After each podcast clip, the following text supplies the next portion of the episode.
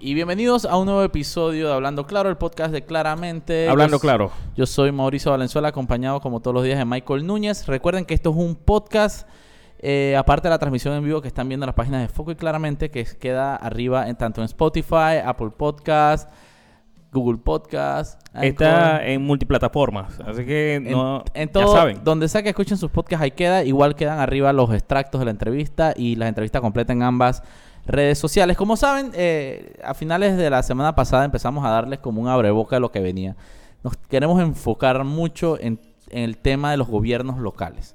Panamá, si bien durante el gobierno pasado se dieron varios avances en temas de transparencia, eh, Creo que todavía queda mucho por hacer. no, no, es no algo solo queda mucho por hacer. es algo evidente. Este gobierno, este contralor echó para atrás muchísimos avances que se habían hecho durante el gobierno pasado Sí. y, y- y como que no logran llegar a los gobiernos locales, pues son como esa área gris en donde hacen lo que les da la gana con la plata de todos y no rinden cuentas, no publican planilla. Y hay muchos ciudadanos diciendo que al final tenemos que darle más poder a los gobiernos locales, etcétera, Sí, etcétera. Yo creo en eso, pero Y- creo que tiene que ir de la mano de transparencia. Son, Tiene que ser una solución integral. No puede ser una cosa o la otra, o la otra tienen que ser juntas, ¿no? Sí, exacto. Entonces, eh, para darle seguimiento a eso, el día de hoy tenemos un invitado que nos va, va a conversar un poco su, su, su experiencia que ha tenido eh, ya en un tiempo de, de esta lucha constante, eh, justamente con... Ciudadanos lo- que se necesitan. Exactamente. Hoy tenemos a Luis Pinedo, que es parte del movimiento eh, Consulta Ciudadana.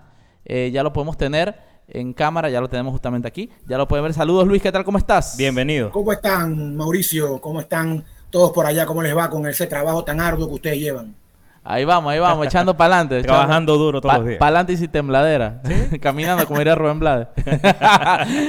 Ey, Luis, cu- cuéntanos un poco, primero para empezar a tocar todo el tema puntual de los fondos en los gobiernos locales. Cuéntanos un poco sobre el- tu movimiento, el movimiento Consulta Ciudadana. Eh, ¿En qué consiste? Ok, bueno, la consulta ciudadana como nombre está establecido en la ley de descentralización, que es la introducción que tú diste hace, hace poco, es la que establece legalidades de los gobiernos locales, ¿ok? Y la consulta ciudadana es un mecanismo de participación ciudadana donde el ciudadano le co- comenta necesidades y sus problemas. Es un y espacio de participación. y el representante tiene la obligación de utilizarla. Entonces, nosotros tomamos este nombre de la ley para bautizar este tema movimiento consulta ciudadana, porque lo que hemos hecho es tratar de hacer la mayor cantidad de docencia posible y que todas las comunidades y ciudadanos sepan cuál es su derecho a exigir las obras. Como debe ser. Al final, eh, vuelvo a- al tema inicial, ¿no? Aquí no es lo que le da la gana hacer al representante o al alcalde, es lo que las comunidades, que son las que viven en estos sectores, piden y sienten que sus necesidades, obviamente enmarcados en, en parámetros. Y, y- y qué bien que citas a la ley de la descentralización, ¿no? Sí. Que yo creo que ahí me quiero enfocar eh, puntualmente en el, en el artículo 58 que habla del acceso a la información, ¿no? Eh, que es un requisito eh, puntual para el tema de participación ciudadana y es algo que no estamos viendo y que me preocupa mucho. Los dineros, a ver, para entender un poco, porque se habla mucho de descentralización y la gente no entiende mucho qué es eso. Los dineros de la descentralización, ¿de dónde salen? ¿Son dineros públicos o son dineros de, de, de Eh, dónde salen, Luis? Ok, voy a empezar respondiéndote la segunda pregunta y después si quieres pasamos al tema de acceso a la información. El, el dinero sale de el impuesto de bienes inmuebles. Todo panameño que es dueño de una propiedad, un apartamento, un terreno, algo, paga un impuesto de bien inmueble todos los años. Te imaginarás que son. Claro. Esos millones de dólares están establecidos por ley que solo se pueden usar para obras públicas. Panamá tenía 681 corregimientos, y digo tenía porque Vinicio se ha encargado de meter un par más. No más, y la semana pasada metieron otros más. Cuando estaba la Es gente correcto. entretenida en lo del Sí. INADE, metieron como cuatro más. Chus, esa vaina Es es un relajo. correcto. Es correcto. Así que ya vamos como por 700 corregimientos. Que ojo, Y contando. vamos a dejar algo claro. Dividir corregimientos grandes en donde exista acceso a la información, transparencia y buen manejo público no es malo. Sería una buena solución para más comunidades. Pero eso no, Pero- ese- eso, es- eso no es Panamá. Ese no es Panamá. Ese no es nuestra Lastim- lastimosamente real. Esa división, lo que nos encontramos es un problema serio, ¿no? Un problema craso. Bueno, Grandes problemas. esos fondos del... Perdón, perdón. Grandes problemas. Sí, sí, sí, sí, sí, muy, muy, muy serio, porque, porque yo sé que me lo vas a preguntar ahora, pero multiplica los gastos de movilización por cada nuevo corregimiento, ¿no? Pero ahora hablamos de Exacto, ahora, vamos- ahora llegamos a los gastos de movilización. Matemática Exacto. básica. ese, ese fondo IBI, Impuesto de Bienes Inmuebles, a, a todas las alcaldías, que estas alcaldías deben alimentar a todos los corregimientos para que juntas sea comunales. obras. Exacto. Pero ojo, es obligatorio, escúchese bien, ese dinero pase por el filtro ciudadano. Un alcalde no puede hacer una playa porque hoy amaneció que quiere hacer una playa. Un alcalde no puede hacer una avenida porque se le ocurrió que quiere hacer una avenida hoy. Un al- alcalde, el representante del corregimiento, oye, ya tú hiciste las consultas ciudadanas, ya la gente de las comunidades te dijeron cuáles son sus necesidades. Entonces los 330 millones se dividen en esas necesidades. Oye, y una consulta, Luis, porque también te digo porque a mí me de cuando cuando se empezó a usar el tema de los dineros de descentralización, a mí me tocó investigar mucho y y también hay un yo creo que no todo debe yo creo en obviamente en la participación ciudadana, pero pero había casos en que se me tocó investigar dinero de la descentralización que se usaba para para para hacer casas del cura o una iglesia. Y entonces, cuando yo lo iba y hacía la investigación, el alcalde agarraba y decía que, pero es que la comunidad lo pidió. Pero, entonces, digo, ¿hay algún tipo de regulación? Pues y que sí, la comunidad puede pedir que, le- que hagan una cantina, ¿me entiendes? Pero, pero, pero ¿hay algún tipo de marco que, que se tiene que mantener dentro de las peticiones o de las necesidades? Sí. Y artículo, el artículo, si la memoria no me falla, el 132 de la ley te dice, el 112, perdón, el 112 de la ley específicamente te dice en qué se puede usar. Y aunque no lo creas, sí se puede usar para hacer iglesias. No, no, pero las iglesias Pero- están puestas en la ley. Eh, pero, la- Ok. pero todos usamos la cantina, no todos somos católicos. Pero la- entonces, Eso ahí te dicen qué se puede usar y en qué no.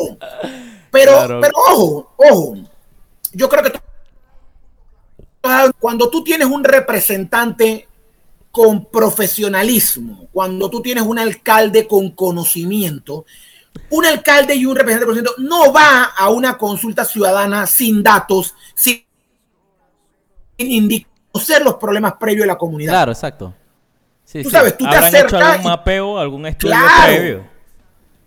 Entonces, Claro, tú- entonces, Tú escuchas, pero tú llevas por adelante lo que tú sabes que te van a decir para buscar con. Mira, si tú llegas a una comunidad, ellos te dicen iglesia y tú le dices, ok, usted quiere una iglesia, pero hey, ustedes están conscientes de que tienen 40 años sin agua, de que la carretera es de tierra, de que este dinero también lo podemos usar Claro. por aquí. Quizás el cura puede esperar, vamos a solucionar el, el agua. Claro, y, y- y ahí, es donde entra, ahí es donde entra el Sí. tema de la autoridad, ¿no? De estas pe- de estos funcionarios electos que deberían venir preparados y con un tema que no, no, no tiene que ser Juan de los Palotes el que llega ya simplemente a complacer. Eh, cuando yo siempre he dicho, cuando tú escoges a una autoridad por voto popular, tú estás escogiendo un líder, una persona que tenga esa capacidad de liderizarte, de, de encaminarte, de ayudarte, de, de, de- de ver, de, de complementar las cosas que a uno como ciudadano le faltan. Y de poder eh, tener la capacidad de visión para resolverlos, ¿no? Exactamente. y Entonces, proponer nuevas cosas. Exactamente. Entonces, ok, para entender, para entender el tema de la descentralización que yo estoy, que te digo que mucha gente no lo entiende hasta el sol de hoy. Tranquilo. Antes, antes dependía completamente de lo que quisiera hacer el gobierno central en las comunidades. Ahora, con la nueva ley, con la ley de descentralización que se aprobó, ahora ya envasado a las consultas ciudadanas y a las, y a las necesidades de las comunidades, ya las juntas comunales empezaron a manejar cantidades grandes de dinero, porque estamos hablando de que, que pasaron de manejar poquito a millones. Millones. Entonces, ¿cómo, ¿cómo podemos garantizar de que ese dinero se está utilizando de manera correcta si no hay transparencia? Yo, yo me he tomado el trabajo y estamos haciendo un muestreo que, que hoy vamos a estar, eh, hoy anunciamos, que eh, por, sec- por sectores, vamos a empezar con la ciudad capital.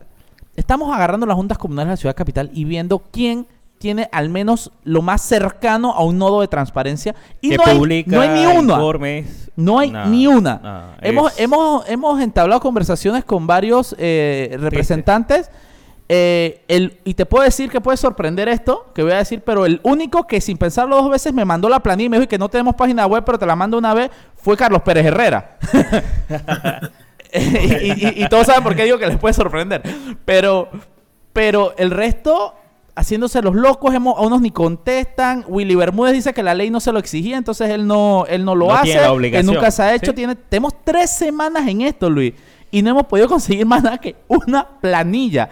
Entonces, ¿cómo pod- ay, ¿qué medidas pueden, qué, qué- qué tú recomiendas que un ciudadano pueda hacer para, para pedir eso? Para, para, para exigir esa transparencia. La, la ley creo yo que se lo exige, ¿no? Mira, nosotros desde el Movimiento Consulta Ciudadana hemos establecido una serie de cartas que hemos logrado en eh, eso que tú estás pidiendo.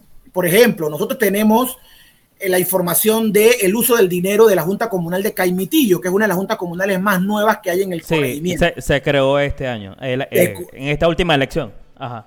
Así- Porque un ciudadano que pertenece, porque ojo, Movimiento Consulta Ciudadana es un movimiento abierto. Tú perteneces ahí, Mauricio. Todo el panameño que quiera pertenecer me chatea y le mandamos estas cartas. Va a la Junta Comunal. no me des idea. Sí, sí, sí, es full open, totalmente abierto, porque esto es un derecho ciudadano. Esto es un derecho que te da tu cédula. Es más, ojo, la descentralización no es exclusiva para panameños, extranjeros que estén legales derecho a decidir la obra de su comunidad.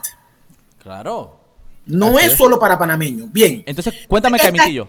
Correcto. Esta- estas cartas, como la de Caimitillo, y que hemos entregado también en los cerezos, en Arraiján, dimos respuesta, se entregan, no, ya todos sabemos por qué, se entregan y ellos tienen 30 días para responder. La ley les obliga a responder en 30 días. Si un representante no responde una 30 días, se le puede interponer un habeas data. Para que tengas idea, la fuerza de un habeas data, tú te acordarás que con los habeas data fue que pudimos detener la construcción de la playa, que el problema no era la playa, el problema irrumpiendo en todo tipo de ilegalidades. Y ni hablar de la falta de necesidad real en el momento que se Claro. estaba dando, ¿no? Estamos claros. Entonces, esa, esa presión ciudadana tiene que hacerse. Tú quieres decente. Tenemos que unirnos como ciudadanos, olvidémonos de quiénes somos, vayamos a las juntas comunales, entreguemos las cartas, exijamos esas planillas, exijamos la factura de los gastos de movilización. Eso, eso, eso, exactamente. Un punto clave. Ey, porque aquí, ¿cómo es posible que un, un, un alcalde tenga 5 mil dólares en gasto de movilidad? Compa, a ver, Luis, yo ni, yo ni esforzándome puedo gastarme 5 mil dólares movilizándome, ni, ni haciendo el esfuerzo de que tú sabes Ni que... yendo para aquí para allá. Y yendo a boquete todos los fines de semana, hermano. Yo no me tiempo. puedo gastar esa plata. ¿Cómo Sí. un tipo eso lo hace? ¿Cómo un representante de, que, que usualmente son de sectores muy, muy focalizados? Muy específico. Aparte, el representante debe, eh, eh, en teoría, vive en su comunidad, que es una comunidad Vive. pequeña. Tiene Eh, que vivir por ley. Y, y- y trabaja ahí. Ah, si supiera. ¿Y trabaja ahí? Si supiera. Conozco varios y que casi todos viven en San Francisco. Entonces, Te lo creo, te lo creo. sí, entonces, entonces, cua- ey, algo tan, tan, tan básico como eso, tú, tú- yo entiendo y, y yo soy, yo, yo full respaldo de que los, pre- los puestos públicos tienen que ser bien remunerados, pero, pero, pero, pero tú no puedes, tú no puedes jugar con la plata de esa forma, tú no puedes burlarte del país de esa forma. No puedes abusar ¿les tampoco. parece que dos mil dólares al mes es poco? Sí, tú sabes que yo creo que tal- a, a mí me parece que dos mil dólares para un representante que maneja esa cantidad de dinero sí es poco. Yo, yo diría que necesitan un aumento de salario. Pero que un representante gane más que un presidente y que lo logres a punta de, de- de agujeros legales, Que metiendo lo gastos justifiques así Ajá. a lo... Eso no tiene nombre, man. Eso es un robo legal, legalizado a la ciudadanía. Entonces, yo creo, yo, nosotros con esta, esta campañita que eh, hemos iniciado y vamos a hacer martillar duro esta semana, es justamente para que la gente se dé cuenta, man. No es dinero del bolsillo de Willy Bermúdez, no es dinero del bolsillo de Ricky Domínguez, no es dinero del bolsillo del otro Hernández de, de Sucre. No, es dinero de todos nosotros que está siendo utilizado. Y está bien, sí, si una junta comunal necesita, y esto es mi parecer, necesita 10 millones para hacer lo que sea, perfecto, pero yo, yo quiero ver cómo se usaron los 10 millones. El problema es que las juntas comunales son de las instituciones más, más oscuras que hay en este momento y bueno, ellos se están aprovechando de eso, ¿no? Mira, pero hay dos aspectos importantísimos que acabas de mencionar. Uno, el tema de peculado. Escúchese bien. Si tú no tienes facturas por 5 mil dólares, la ley te puede hacer lo que la ley le permite. Si cualquier representante del Distrito de Panamá no tiene mes a mes factura de gasolina, llanta, transmisión, techo del carro, helicóptero, mil dólares especulado. Bien. Claro, porque, tú, porque es dinero destinado para movilización. Claro. Y si no se utilizó en movilización, entonces ¿en qué te lo gastaste? Así de, especulado, así de básico. Así de fácil. Bien. Y esto se lo digo a todos los abogados. Que no, o sea, eso pónganlo porque lo pueden demandar. Bien. Lo segundo es que esos 10 millones que tú dijiste tiene una división matemática. ¿Cómo yo sé cuánto le toca a mi el corregimiento tiene 20, eh, perdón, el distrito tiene 26 corregimientos. Vamos a dividir los 180 millones de dólares que tiene el alcalde Fábrega para este año. Si tú divides 180 millones de corregimiento es un poquito más de 6 millones de dólares. Eso quiere decir que a Betania le tocan, claro, 6.4, San Francisco 6.4, Alcaldería 6.4, así sucesivamente. Chilibre no, esta división no se debe hacer tan, tan lineal, el tamaño del corregimiento y la densidad. claro, Sin embargo, la estoy poniendo fácil para que la entendamos todo. Esos 6.4 millones entonces se dividen entre las comunidades. Oye, pero 6.4 millones no resuelve todos los problemas de, de No, pero entonces resuelve unos problemas este año, otros el próximo año y la comunidad sabe dónde está mi plata. Claro, claro, man. Todo el mundo sabe, man. En el corregimiento que uno vive, uno sabe que, puta, cómo hace falta X acera. ¿Cuál es el problema ¿Cómo hace falta X parque. Exacto. Exacto. Y se, va se va planificando y se va trabajando de una manera inteligente, ¿no? Y ya el otro año se hace otra cosa y así. El tema de Solís, Michael, que lo habíamos hablado, ¿no? Sí. Eh, bueno, sabemos, eh, bueno, me imagino que sabes eh, sí, que, que eh, se puso una denuncia por todo este tema de los gastos de movilización, etcétera.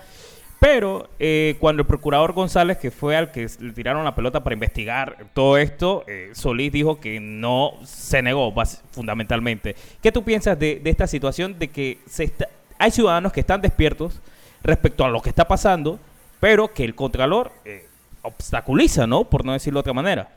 No, obstaculiza, un hecho. Mira, primero yo, yo te diría que en un país sano, antes Mauricio dijo, Michael Mauricio dijo que eso no va a pasar en Panamá. En un país sano, nosotros no tendríamos que estar poniendo esa demanda. Porque decirnos en qué se gasta la plata en una página web que tú puedas ver fácilmente. Eso es transparencia, ok. Pero ese no es nuestro país actual, así que ponemos la demanda. Debo corregirte algo, Michael.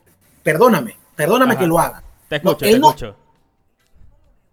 él solo, él además aupó el hecho. Él dijo que era legal. Así que él no iba a hacer absolutamente nada. Él dio el go para que nos el sigan. Visto bueno.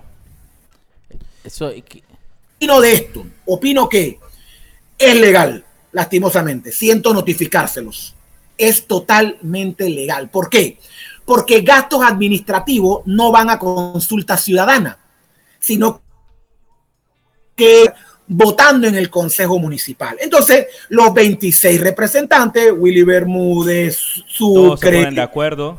Todos votaron, por mucho que yo esté en contra o a favor de algo, yo voto. ¿Por qué? El presupuesto lo maneja el alcalde y él le da a la junta lo que él cree. Entonces, Mauricio dijo en antes, oye, a mi junta le tocan 10 millones, a ninguna junta le han dado los 6 millones de este año. Si tú buscas el presupuesto 800 mil a cada junta. Entonces, los representantes se quedan callados, votan a favor, reciben los 800 mil y yo no puedo resolver problemas con 800 mil. ¿Tú crees que Betania puede resolver problemas con 800 mil dólares? Claro que no, claro que no. No. Jamás. Te advierto.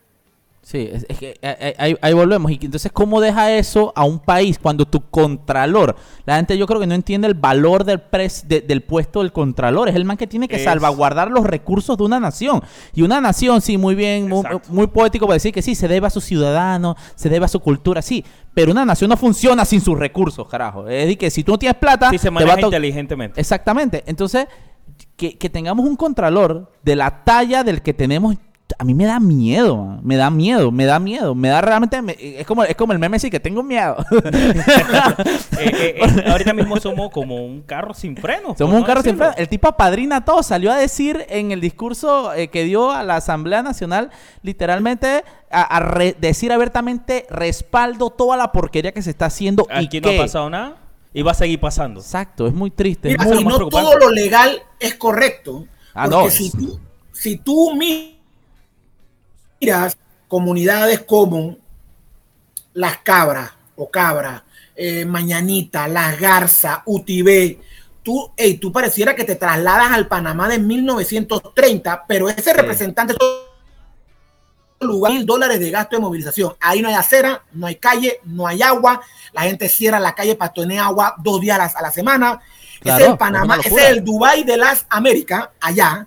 Imagina, y, y para recordarlo un poco y hacerle un poco de refresh a la gente, eh, recordemos que el caso durante el gobierno eh, anterior, y un caso que a mí me- yo me siento muy identificado porque yo soy chorrerano, yo nací en Chorrera, mi familia de, de Playa Leona, hermano. Mi certificado de nacimiento dice Playa Leona.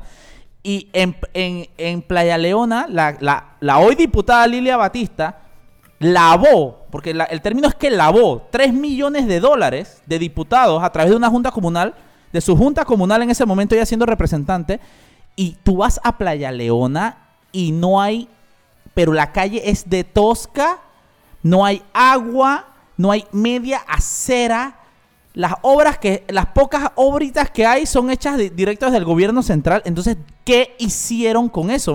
Man, yo tengo familia que vive en la Mitra de la Chorrera, que es parte de Playa Leona, y si tú no tienes un tanque que se llene de agua eh, en a las 2 de la mañana cuando llega, porque es un acueducto sin- rural eh, sin manejado por la Junta Comunal, te queda seco. Te sin. Entonces, ¿dónde están esos 3 millones de dólares? Y lo más triste, tú sabes qué es, Luis, y, y que yo puedo entender, yo me frustro mucho y estoy seguro que tú te frustras de igual forma, cómo esa tipa que hizo eso, todo el mundo lo supo, man, nosotros nos encargamos de publicar eso en todos lados del gobierno pasado, fue electa como diputada esta vuelta. Entonces, Mira. es, es triste, realmente es triste, porque al final yo soy de la teoría de que eso, de que mucha de la gente en estas comunidades, desde el día en que nace, ya está condenada a la pobreza, a la ignorancia. Entonces, ¿cómo tú le exiges a esa gente que no elige a esta tipa si esta tipa fue y le regaló una bolsa de comida, una, un jamón? Entonces, pero, Y siguen prac- pero esas llegamos a la eterna pregunta que nos hacemos todos los días y seguro que tú te haces, ¿cómo rompemos ese círculo? Ese círculo, porque sí, y, la, y todo el mundo, y tú vas y tú- a todos los debates, los domingos y todo, todo el mundo te escuchas a todos estos letrados y que sí, con educación, con educación, con educación. Pero nadie come educación, hermano, nadie come educación, la gente no capta eso. Tú para tan siquiera empezar a educar a una generación, tú tienes que tenerla por lo menos medianamente alimentada, ¿me entiendes? Entonces, es, es un- es una, es una de esas diatribas eternas que, que frustran, que frustran, porque más evidente no puede ser. Opinión impopular. A esta gente hay que ganarle en su cancha de juego. Ah, sí, yo lo he pensado, lo he pensado. Cuando tú le ganas Óptimo. en su cancha de juego y tú y Cámbiala. entonces tú arreglas la escuela, entonces tú das educación, tú arreglas el centro de salud y tú das salud. Pero si tú no le ganas en su cancha de juego, estás perdido. Sabes, Seguiremos Luis, aquí. Que, que yo he tenido exactamente el mismo pensamiento que tú dices, porque yo, yo siempre digo, ya, yo conozco mucha gente que se ha tirado al ruedo político y todo, y entonces tú lo ves todo el día hablando, sí, de sus propuestas y todo, y que sí, es muy pretty que tengas tu línea de propuestas, hermano. Pero tus propuestas no pueden contra los 500 balones de fútbol que regaló ese pelado allá. Tus propuestas no... Entonces es... Es, es, es, es como tú dices, ¿no? A veces hay que tirarles una dosis de su propia medicina y estar tan seguro de que cuando llegues a ese puesto vas a hacer, vas a cambiar el sistema. Y yo, yo te puedo decir que yo conozco a un par gente de, que se pueden hacer las cosas. yo conozco bien. un par de políticos que han hecho eso, aunque no lo creas, y pareciera que, le- que, que- que han logrado hacer algo interesante.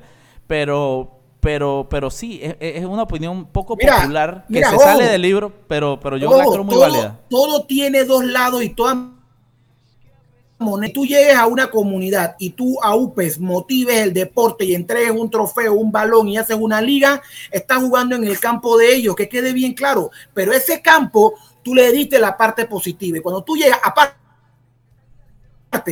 la tarea de un buen político cuando llega a ese nivel es transformar ese potrero en un polideportivo, que la ley se lo permite. En su estadio. ¿sí? Exactamente. Bueno, Luis, eh, tremenda, tremenda participación realmente. eh, no sé si tienes algún mensaje final antes de que terminemos la entrevista, algo que quisieras dar, tal vez, tal vez invitar a la gente a participar en tu movimiento, que me pareció súper válido eso. eh. súper interesante también. Sí, sí, sí. Sí. Sí, claro que sí. Eh, Este, este es un movimiento abierto, como les dije, a todos los ciudadanos. Aquí Boca hasta Darien y las cinco com- comarcas.